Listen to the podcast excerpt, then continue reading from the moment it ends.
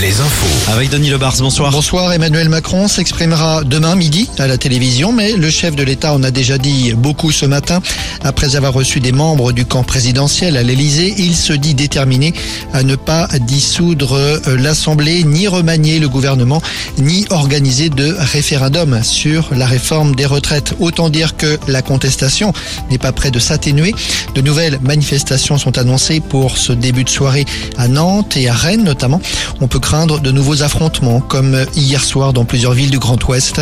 De nouvelles interpellations ont eu lieu par exemple à Brest et à Angers hier soir. Le carburant, ça se complique dans les stations-service de Loire-Atlantique en particulier. La Loire-Atlantique où le terminal pétrolier de Donge a été évacué par les forces de l'ordre la nuit dernière.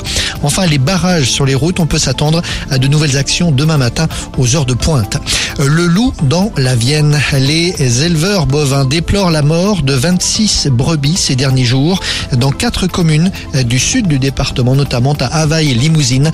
Selon le, la direction des territoires, les animaux ont été probablement victimes d'un ou plusieurs loups. Le livret A confirme son rang de placement préféré des Français. Plus de 6 milliards d'euros y ont été déposés par les épargnants en février, un record depuis 14 ans. Record que l'on doit notamment à la hausse du taux de rendement. Un qui, rappelons-le, est passé à 3%. Le foot, c'est finalement Kylian Mbappé qui portera le brassard de capitaine de l'équipe de France. Prochain match vendredi contre les Pays-Bas. En basket, Coupe d'Europe à Beaublanc ce soir. Limoges reçoit les Turcs de Galatasaray. Cholet de son côté joue à Gravelines ce soir. Match en retard du championnat. Et puis un mot sur le temps avec l'arrivée demain d'une perturbation pluvieuse sur nos régions. Bonne fin de journée sur Alouette. Merci Denis.